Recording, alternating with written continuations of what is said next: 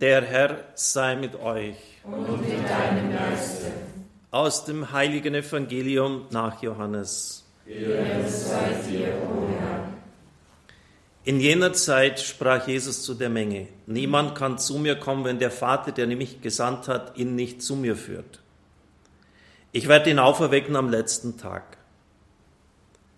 Bei den Propheten heißt es, und alle werden Schüler Gottes sein. Jeder, der auf den Vater hört und seine Lehre annimmt, wird zu mir kommen. Niemand hat den Vater gesehen, außer dem, der von Gott ist. Nur er hat den Vater gesehen. Amen, Amen, ich sage euch, wer glaubt, hat das ewige Leben.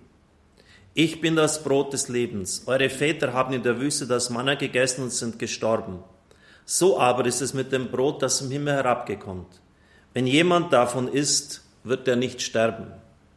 Ich bin das lebendige Brot, das vom Himmel herabgekommen ist. Wer von diesem Brot isst, wird in Ewigkeit leben. Das Brot, das ich geben werde, ist mein Fleisch. Ich gebe es hin für das Leben der Welt. Evangelium unseres Herrn Jesus Christus. Lob sei dir, Christus. Liebe Brüder und Schwestern im Herrn, liebe Zuhörer, Zuschauer, am kommenden Samstag werden es 100 Jahre, dass die Gottesmutter Maria in Fatima erschienen ist. Wenn Sie wollen, können Sie auf diesen Tag hin, also mit dem Beginn von heute, eine Novene beten. Es ist die prophetischste aller Marienerscheinungen, die von der Kirche anerkannt worden sind. Es ist, wie der große Franzose Paul Claudel gesagt hat, eine Explosion des Übernatürlichen. Alles ist dort enthalten, besonders auch jene Glaubenswahrheiten, die heute strittig sind, die in Abrede gestellt werden. Die ewige Seligkeit im Himmel, der Reinigungsort, das Purgatorium wird erwähnt. Besonders aber auch die Möglichkeit, auf ewig verloren zu gehen. Die Kinder haben eine Vision der Hölle in einem ziemlich drastischen Bild. Papst Benedikt hat gesagt, die Mission von Fatima, als er dort war, ist noch nicht vorbei. Damit hat er sicher recht.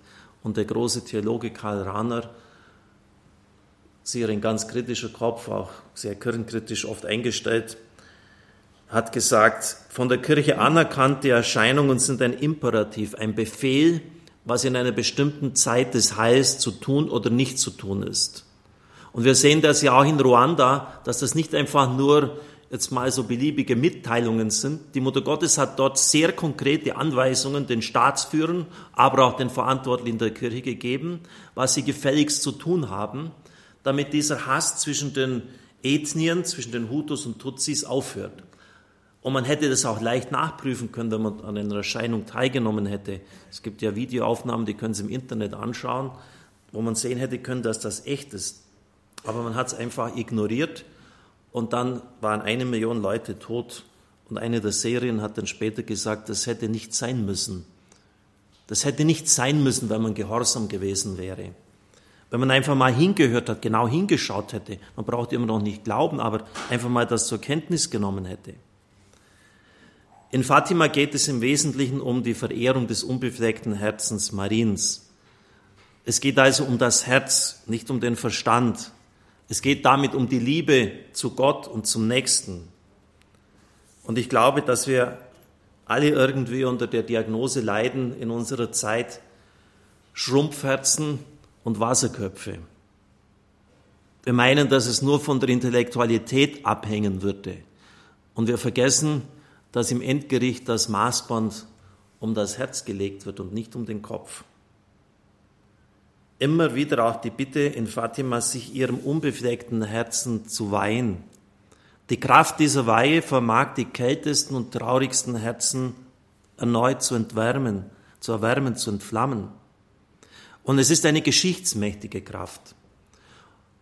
Es brauchte erst, wo die Schüsse auf dem Petersplatz am 13. Mai bis auch Johannes Paul II. sich intensiver, 1981 war das, damit beschäftigt hat, und die Folge war dann drei Jahre später, am 25. März, die Weltweihe in Vereinigung mit den Bischöfen dieser Welt, ohne Russland explizit zu erwähnen, aber es einzuschließen an das unbefleckte Herz der Mutter. Die Kraft dieser Weihe dauert durch alle Zeiten, so der Papst, und umfängt alle Menschen, Völker, Nationen. Sie überwindet alles Böse, welches der Fürst der Finsternis im Herzen des Menschen und in seiner Geschichte zu wecken vermag und in diesen Zeiten auch tatsächlich geweckt hat. Wir empfinden tief das Bedürfnis nach dieser Weihe für die Menschheit, für die Welt, für unsere heutige Welt. Es hat die Kraft, das Böse auszulöschen, zu überwinden. Erstaunlich. Ich möchte das anhand der Botschaft der Gottesmutter in Fatima Ihnen ein bisschen näher bringen. Die Mutter des Herrn sagte zu Lucia, Jesus möchte auf Erden die Andacht zu meinem unbefleckten Herzen begründen. Wer sie übt, dem verspreche ich das Heil. Und die Seelen werden von Gott geliebt sein wie Blumen, die vor mir hingestellt sind, um seinen Thron zu schmücken. Leidest du viel? Lass dich nicht entmutigen. Niemals werde ich dich verlassen. Mein unbeflecktes Herz wird deine Zuflucht sein und der Weg, der dich zu Gott führen wird.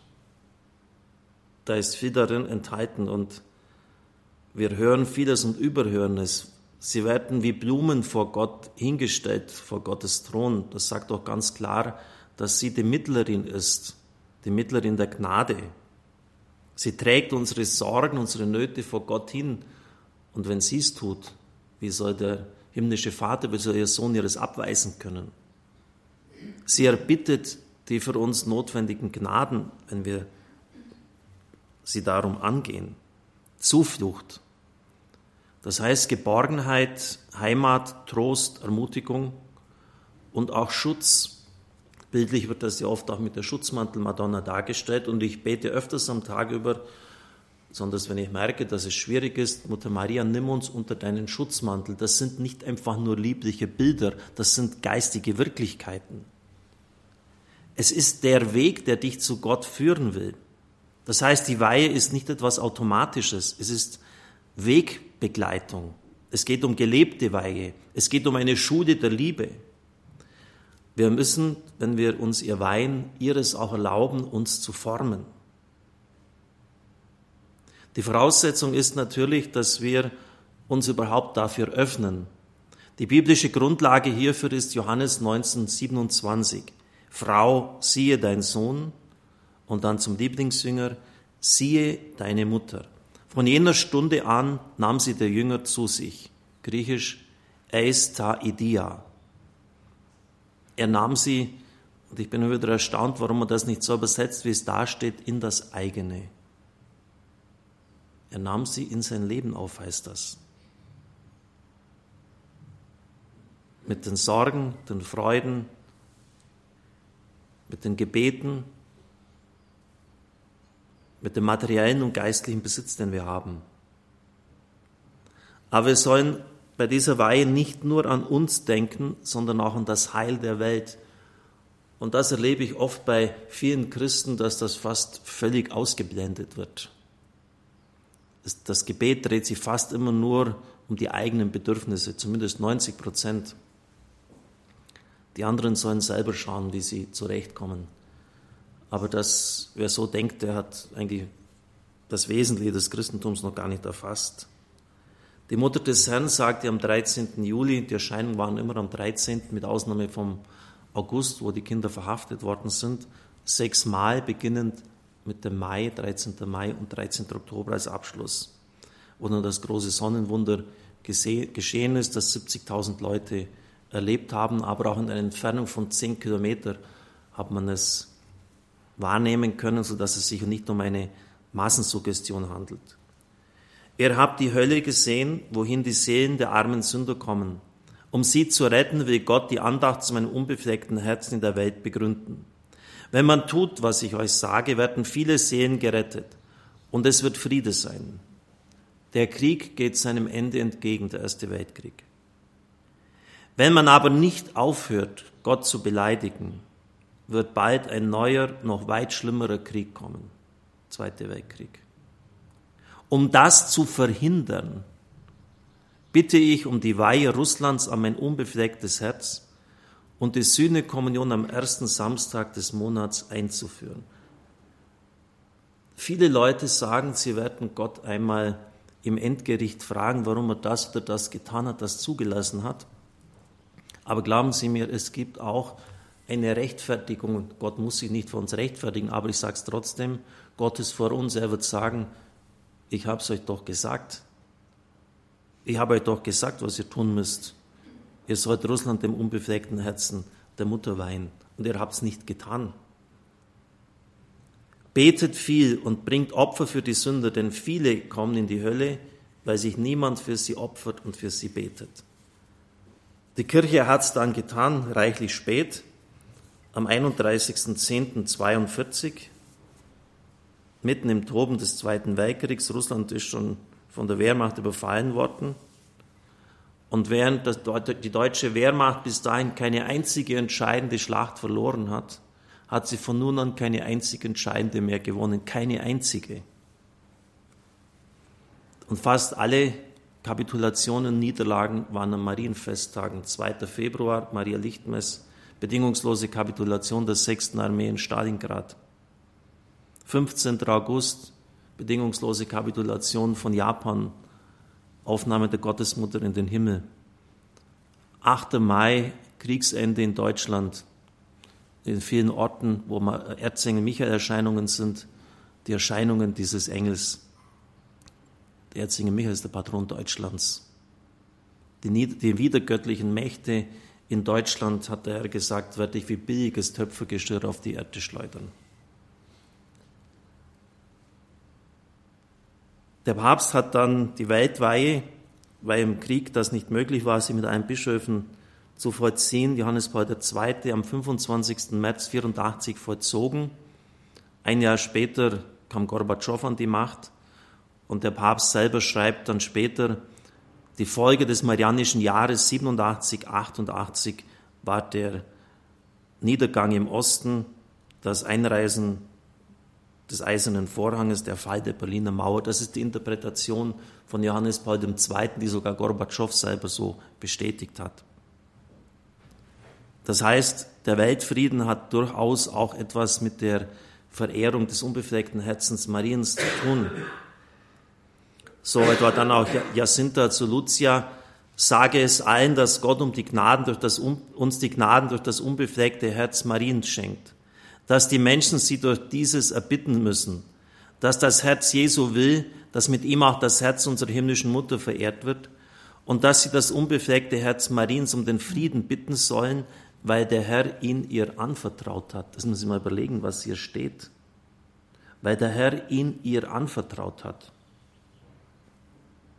Meine Tochter, sieh mein Herz, das von Dornen umgeben ist durch die undankbaren Menschen, wird es mit jedem, in jedem Augenblick mit ihren Flüchen und ihrer Undankbarkeit durchbohrt. Suche wenigstens du mich zu trösten.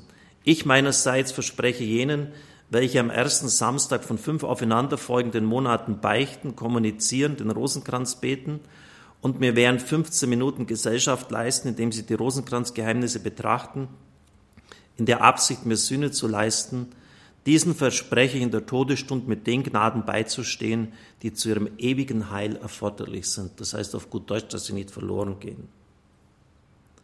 Liebe Brüder und Schwestern im Herrn, es gibt Augenblicke im Leben von Menschen, wo man ganz genau es datieren kann, wo etwas Wesentliches auf ihrem Weg zu Gott geschehen ist. Das war bei Franziskus, unserem jetzigen Papst, der 21. September 1953 im zarten Alter von 17 Jahren, war auf dem Weg zu einem Fußballspiel, hat er gedacht, ah, jetzt gehe ich noch zuerst zur Beichte. Und er schreibt, es hat sich dann, Festtag des heiligen Matthäus, etwas ganz Grundlegendes in meinem Leben auf Gott hin geöffnet getan. Es war das Geschenk der Priesterberufung im Zusammenhang mit dieser Beichte.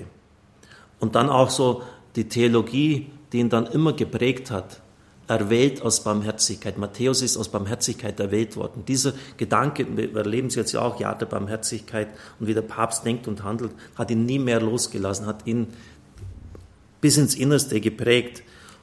Und das war bei mir nicht anders. Das war im August 1980.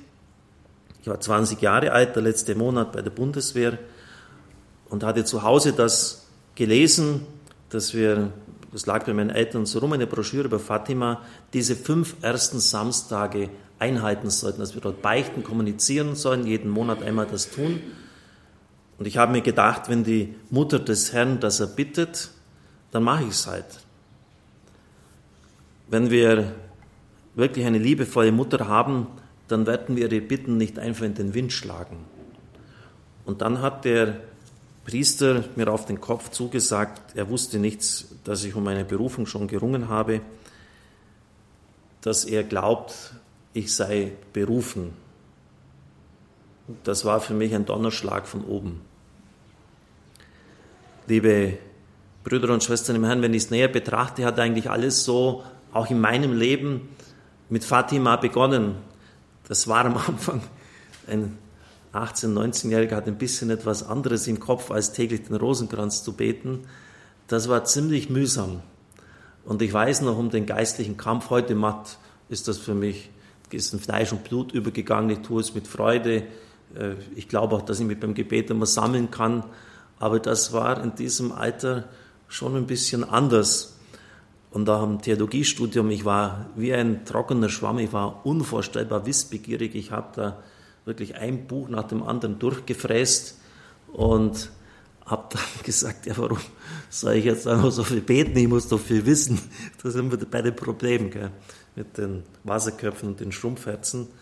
Aber ich habe es dann gehalten, sicher jetzt nicht immer, ähm, gerade in der ersten Zeit, auch beim Autofahren, wenn man unterwegs war, mit der inneren Andacht, die da vielleicht notwendig gewesen wäre, aber ich habe es einfach treu durchgehalten und dann sogar das Versprechen abgelegt, mit 17 Jahren, das sind jetzt über 40 Jahre her, äh, täglich den Rosenkranz zu beten. Und dann habe ich erlebt, wie Gott plötzlich in mein Leben eintritt. Denn bis dahin habe ich gedacht, Gebet, das ist einfach eine Einbahnstraße. Ich informiere jetzt mal den lieben Gott, was Sache ist, nach was er zu tun hat äh, in Bezug auf mein Leben.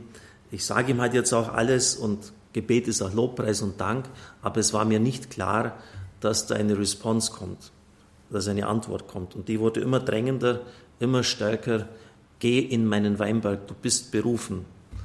Das hätte ja geheißt, dass ich meine Pläne aufgeben soll. Sie wissen, ich habe schon ein paar Mal erwähnt, dass ich Flugzeugführer werden wollte bei Lufthansa, habe immer noch ein gewisses Fable für diesen Bereich. Und ich habe dann wie Pythagoras gesagt, störe meine Kreise nicht lass mich in Ruhe, ich habe meine eigene Lebensplanung. Und dann sind solche Ereignisse passiert, dass der Priester am, beim letzten dieser fünf Samstage hintereinander, wo ich jeweils im ersten Monat gebeichtet habe, mir auf den Kopf zugesagt hat, obwohl ich wirklich nichts erwähnt hatte, nichts meines Ringens um die Berufung, Sie sind berufen, Sie sollten Priester werden. Liebe Brüder und Schwestern im Herrn, wissen Sie, ich habe so ziemlich genau beobachtet, welche Bewegungen sind denn jetzt irgendwie in dieser Zeit des Niedergangs. Wir haben die höchsten Kirchenaustrittszahlen, die wir jemals hatten. Jedes Jahr verlassen über 200.000 Leute unsere Kirche. Wir haben die niedrigste Zahl von Priesterberufungen. Äh, es sind horrende Zahlen. Habe ich genau beobachtet, welche Institutionen kommen denn heute voran. Jetzt war erst der Rektor von Heikenkreuz, Professor Karl Wallner hier die stehen jeden Tag zwei Stunden im Chorgestühl und das beginnt schon um 5.20 Uhr. Die beten intensiv und das ist nicht unbedingt immer lustig, um diese Zeit schon aufzustellen. Also ich war schon ein paar Mal Kreuz, ich lag immer in der Falle, als die dann schon äh, da geläutet haben. Sicher nicht vorbildlich. Sie beten intensiv und bei Radio Horeb ist es auch so. Und alle Ratschläge, die mir bisher gegeben worden sind, doch gefälligst das Rosenkranzgebet und die Morgengebete äh, zurückzudrehen, habe ich ignoriert. Aus gutem Grund. Weil das Gebet unser Atem ist, das ist das Entscheidende. Und die Predigt, liebe Brüder und Schwestern im Herrn, das ist jetzt keine Infoveranstaltung für Sie, was ich Ihnen sage. Das ist wirklich eine Aufforderung, das auch zu tun, umzusetzen. Was sagt ihr zu mir, Herr, Herr, tut aber nicht, was ich euch sage. Was sagt ihr zu mir, Herr, Herr, tut aber nicht, was ich euch sage? Am Ende wird mein unbeflecktes Herz triumphieren. 13. Juli 1917. Am Ende ist der Sieg, der Sieg des Lichtes, des Herzens über alle Mächte der Finsternis. Und das ist an ihrem ganz persönlichen Leben so. Am Ende wird es triumphieren. Liebe Brüder und Schwestern im Herrn, ich weiß, dass auch viele evangelische Geschwister das jetzt hören und sie werden vielleicht da doch ein bisschen Probleme haben. Und ich möchte Ihnen zwei Dinge einfach mitgeben. Zunächst einfach mal, und das können Sie in jeder Buchhandlung bekommen oder am Internet, lesen Sie den Magnificat-Kommentar von Martin Luther. Lesen Sie den Magnificat-Kommentar von Martin Luther. Sie werden gar nicht glauben, was der alles über Maria sagt. Maria kann nie genug gelobt werden. Der meint, das ist ein stinkkatholischer Theologe. Das schreibt alles Martin Luther geschrieben. Und zum Zweiten erlaube ich mir in aller Bescheidenheit darauf hinzuweisen, dass ich am Freitag in einer Woche in Leidershofen um 16.45 Uhr einen Vortrag halte über die Verkündigung des Engels an Maria. Seit 25 Jahren, vor genau 25 Jahren habe ich am 10. Juli meine Doktorarbeit verteidigt, rigoros um zwei Stunden. Seit 25 Jahren ist es wieder die erste wissenschaftliche Arbeit, die ich verfasst habe. Ich habe alle, wirklich alle Kommentare, die es derzeit auf dem Markt gibt, im deutschsprachigen Raum, zu dieser Geschichte, zur Verkündigung gelesen. Und ich kann Ihnen anhand rein exegetisch, rein bibeltheologisch darlegen, warum die Verehrung der Gottesmutter Maria etwas ganz essentiell Wichtiges ist für unseren Glauben. Also wenn Sie da sozusagen das intellektuell unterfüttern wollen, bitte ich Sie, das anzuhören oder diese CD zu bestellen. Mein unbeflecktes Herz wird eine Zufluchtsstätte sein. Es wird der Weg sein, der dich zu Gott führt. Und ich bitte dich, dass du dich meinem Herzen weißt. Nehmen Sie das als eine ganz persönliche Einladung an. Wir können vielleicht, liebe Brüder und Schwestern im Herrn, die Quantität derzeit nicht steigern, also dass noch viele jetzt zum Glauben kommen, aber wir können die Qualität steigern. Und zwar dadurch, dass Sie sich diesem Herzen weihen und nicht nur sich, sondern ihre Umgebung, die Leute umherum und auch das Radio. Und mit der Qualität wird auch die Quantität steigen. Ich gebe es Ihnen schriftlich. Habe gestern Abend jetzt noch äh, ein Weihegebet äh, dahin gekraxelt. Ich werde es dann abtippen und dem Hörerservice zukommen lassen, auf unsere Homepage stellen. Und ich bitte Sie, das täglich zu beten für sich, für das Radio, für die Menschen, die ihnen anvertraut sind. Amen.